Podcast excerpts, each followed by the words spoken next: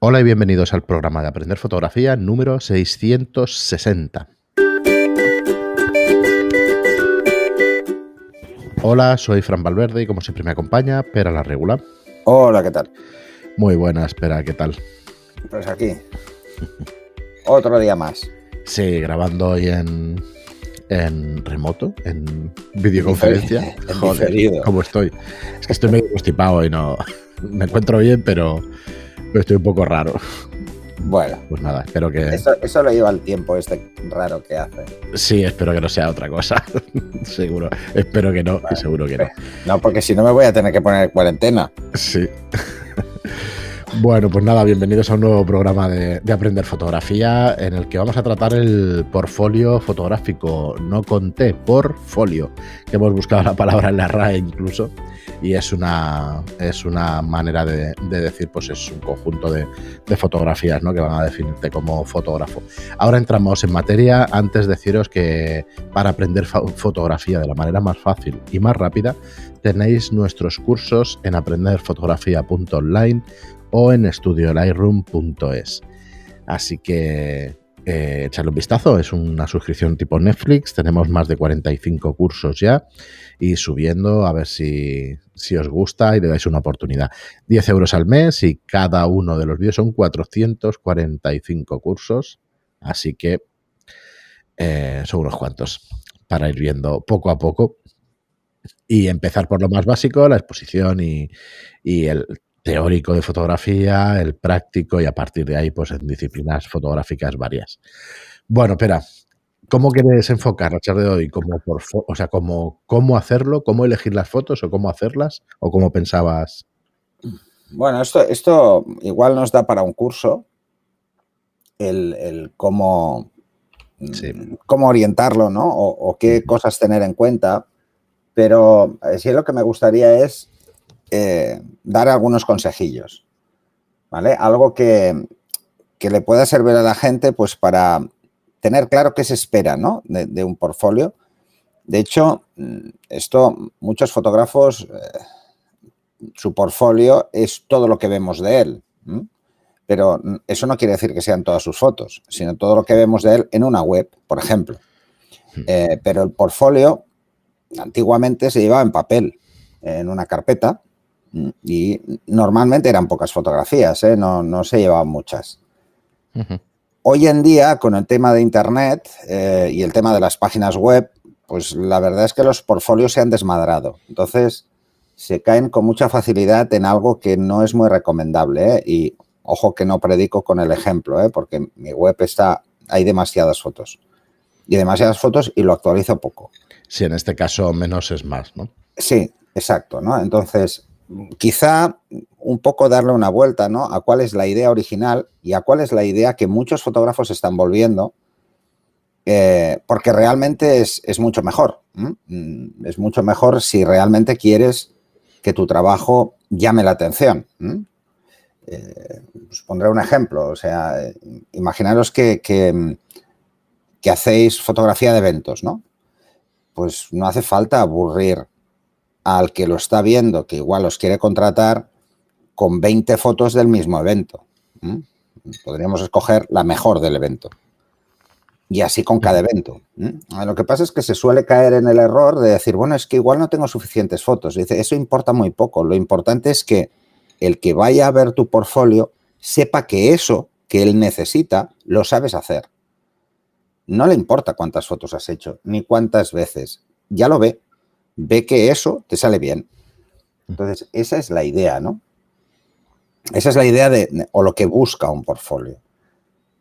Y, por ejemplo, así como decíamos mm, que no es bueno mm, que se vea un exceso de diversificación cuando hacemos una web, o sea, esto de, de tocar todos los palos, cuando hacemos un portfolio sí que es interesante.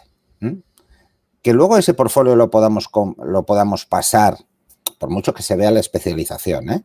Por- y, y eso incluso podemos plantearnos pasarlo a nuestra web, o sea, que nuestro portfolio esté en la web y que sea algo mucho más fácil de mantener que una web llena de fotos, ¿no?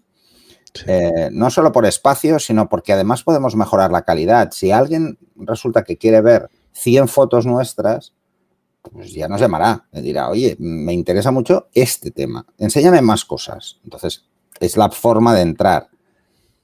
Así que menos es más siempre, ¿eh? y con un portfolio sobre todo. Así que yo lo que os diría es que ya de entrada, cuando os planteéis hacer un portfolio eh, para mostrar vuestro trabajo, de entrada tenéis que tener capacidad de escucha. ¿Eso qué quiere decir? Quiere decir que realmente sepamos a quién preguntar.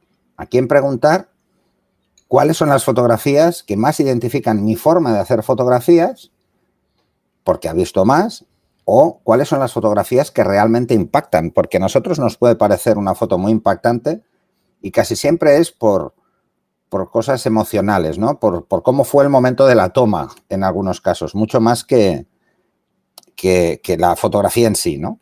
sí, eso totalmente. Entramos en una figura un poco romántica de qué es, de lo que me costó hacer esta foto, pero luego nos olvidamos de que igual, pues si no hay un contexto no dice nada.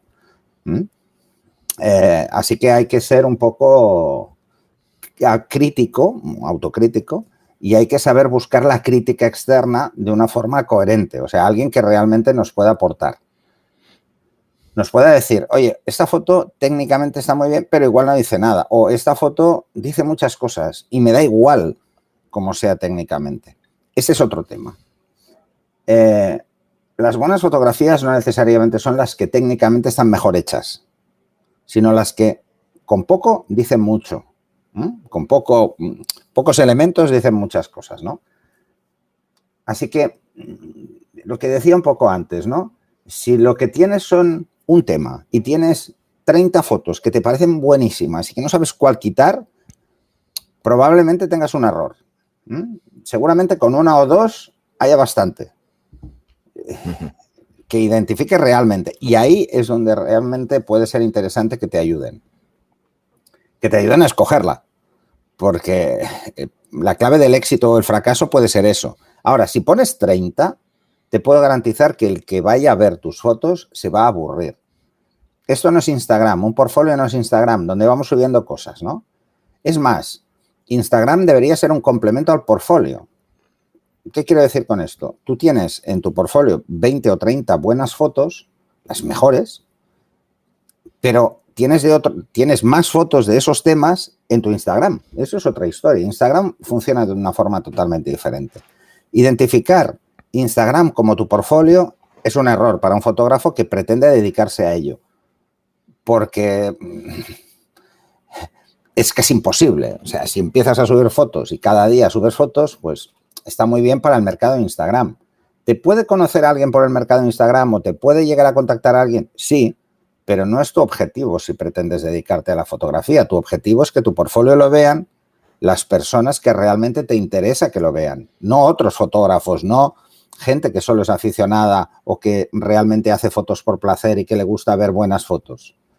Son dos cosas muy distintas. Un portfolio para un fotógrafo es una forma de venderse.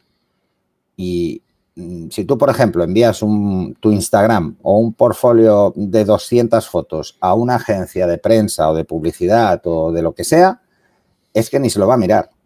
Va a ir directamente a la papelera porque es mucho tiempo y, hay que impactar, hay que impactar rápido. Pensar que, que hoy en día todo esto va muy rápido, aunque luego vaya muy lento por otros aspectos, ¿no? Pero es rápida. Las decisiones a veces eh, son más por el impacto visual que pueda tener una sola foto. Imaginaros eh, lo que puede cambiar todo, ¿no? O sea, esto es solo como, imaginaros, por ejemplo, eh, el WordPress foto, ¿no? Vemos una foto de un autor y decimos, coño, qué bueno es este tío, ¿no? Hmm. Mm, pues imagínate que luego su portfolio es aburrido y tiene muchísimas fotos, demasiadas, imposible ver que sigue ese tema, ¿no? Seguro que encontramos muchas fotos que ya no nos impactan, que ya decimos, ostras, pues está bastante mala, es normalita, no, no, tiene otra cosa, ¿no? Lo que pretende un portfolio es impactar en cada una de sus fotos. Entonces, si nos dedicamos a, la moda o a la a prensa o a publicidad, mm, pues hay que ir a buscar esas, hay que ir a buscar no el, el evento más lujoso que hemos hecho si hemos hecho mm, eventos, ¿no? O no la sesión más complicada que nos hemos encontrado, no. Sino la foto que realmente dice algo de cómo hago yo las fotos o de qué es lo que me gusta encontrar. Así que empecemos escuchando las opiniones de gente que, puede ayudar. ¿eh? No todo el mundo vale. Evidentemente, cuando le enseñamos las fotos a la pareja o, a los amigos, dirán, ¡ojo, qué chulas! ¿no? Todas les parecen muy buenas. Eso no es una buena política. ¿eh? Em, así que hay que ir al grano. Mm, si hago solo moda, pues esas 20, 30 fotos son solo de moda. Si hago varias cosas, entonces hay que filtrar mucho más, ¿eh? porque el resultado final deben ser igual 20 o 30 fotos. Así que si hago muchas cosas, igual me vale la pena dejar algo en el tintero y, no mostrarlo en ese momento, ¿eh? o mostrar solo una foto de ese tipo de fotografía. Por ejemplo, si hago prensa eh, y solo hago prensa, pues sí, pues evidentemente todo mi portfolio va a ser de prensa. Pero si prensa lo hago ocasionalmente, pues mm, no le dediquemos mucho espacio al portfolio.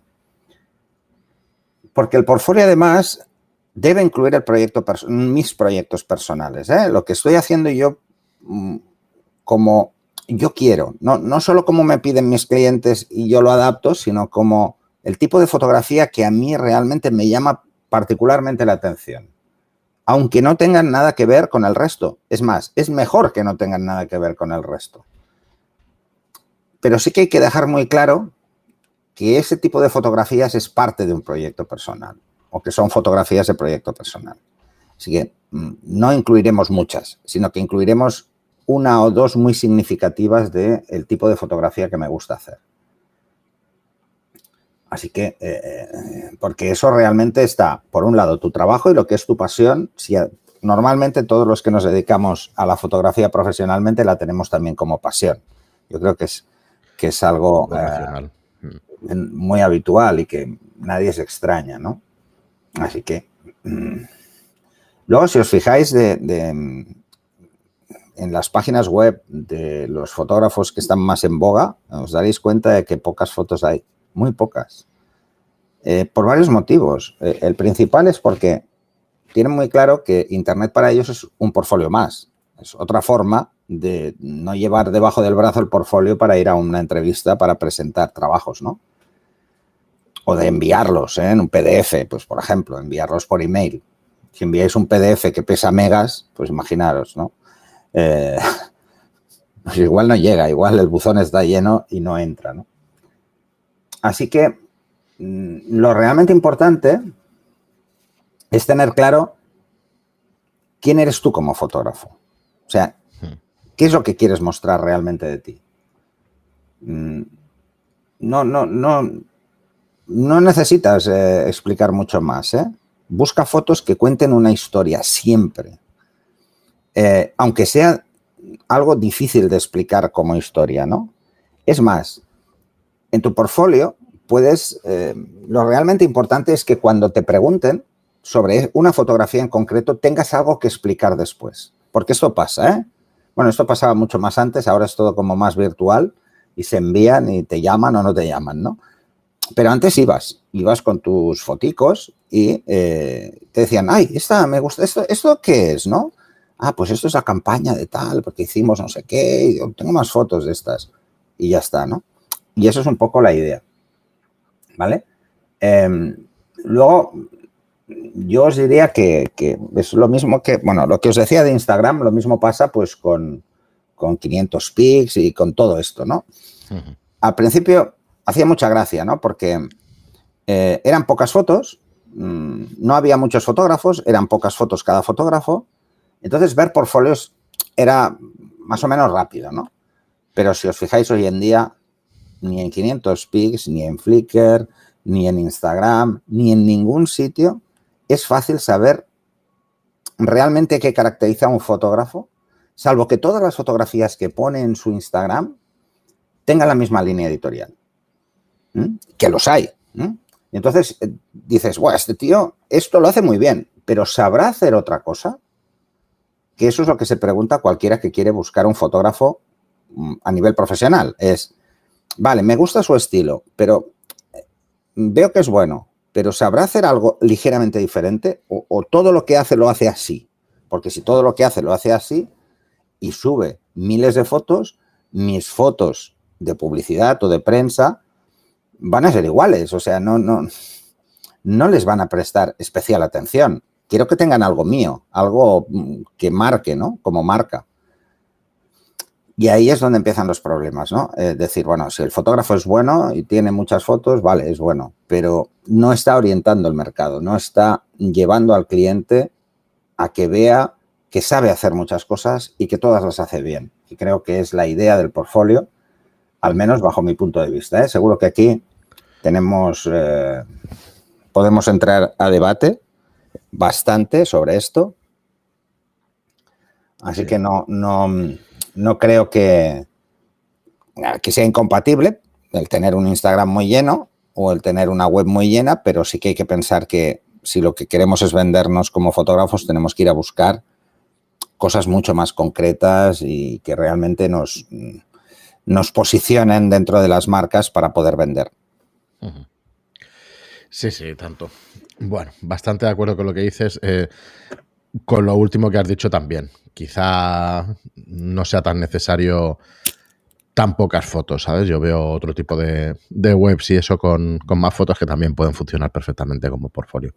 Pero bueno, en cada caso, cada caso lo, este. Lo, lo peligroso de un portfolio, claro, es que mm. no es lo mismo tener una web muchas fotos que tener un portfolio preparado para mis clientes. ¿Vale? Tú puedes tener una web con, muchas fotos, ¿no? Porque las vas clasificando por áreas. Pero en algún momento tienes que sentarte a pensar en portfolio y lo pongas en tu web. Y eso sea lo que vea el cliente nada más llegar.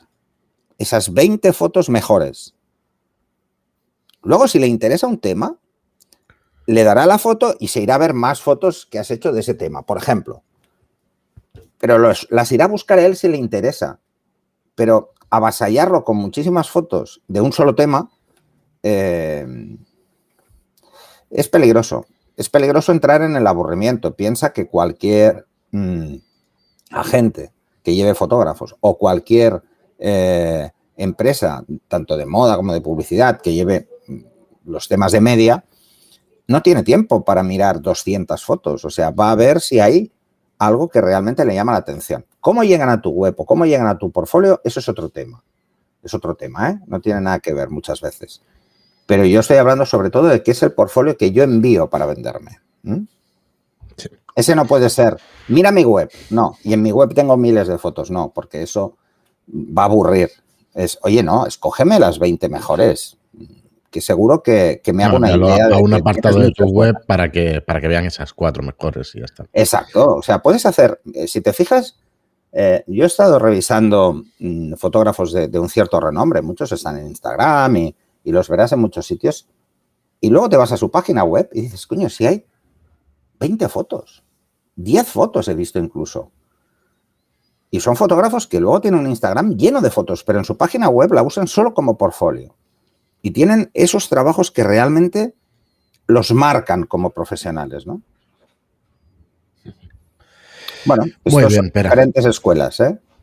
Bueno, pues a ver si tenemos comentarios, como decías, para debatir, más debate y menos, y menos flame, que se dice en las redes, porque al final el flame no, ayuda a nadie y el debate sí, creo que se ha perdido bastante el tema del, debate últimamente y, creo que hay que reivindicarlo también bastante, la verdad. Al final es, eh, es estar conversando con argumentos e intentando explicar tu punto de vista. Pero además, tú, fíjate, si además lo verás enseguida, eh, vete a, por ejemplo, a ver a Annie Leibovitz, ¿vale? Por ejemplo, salvo proyectos específicos en los que es una serie de fotos, tú dices, ay, mira, le he hecho fotografías a tal actor famoso. Y vas a buscarlo a su página web y hay una foto. ¿Sabes que ha hecho una sesión? En esa sesión seguramente ha hecho, eh, no sé. Mil fotos. No sé si mil, pero 200 seguro.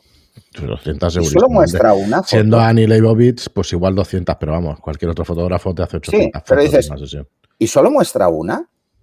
Hmm. Mm, no.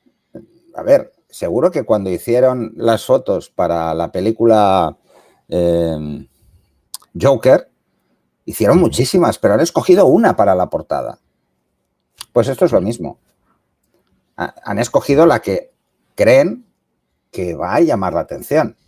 Pues Annie Leibovitz ha hecho lo mismo. Cree que esa foto llama la atención. Y si te fijas, muchas de las fotos que escoge Annie Leibovitz para su portfolio, que es su web básicamente, son fotos donde la edición es cero.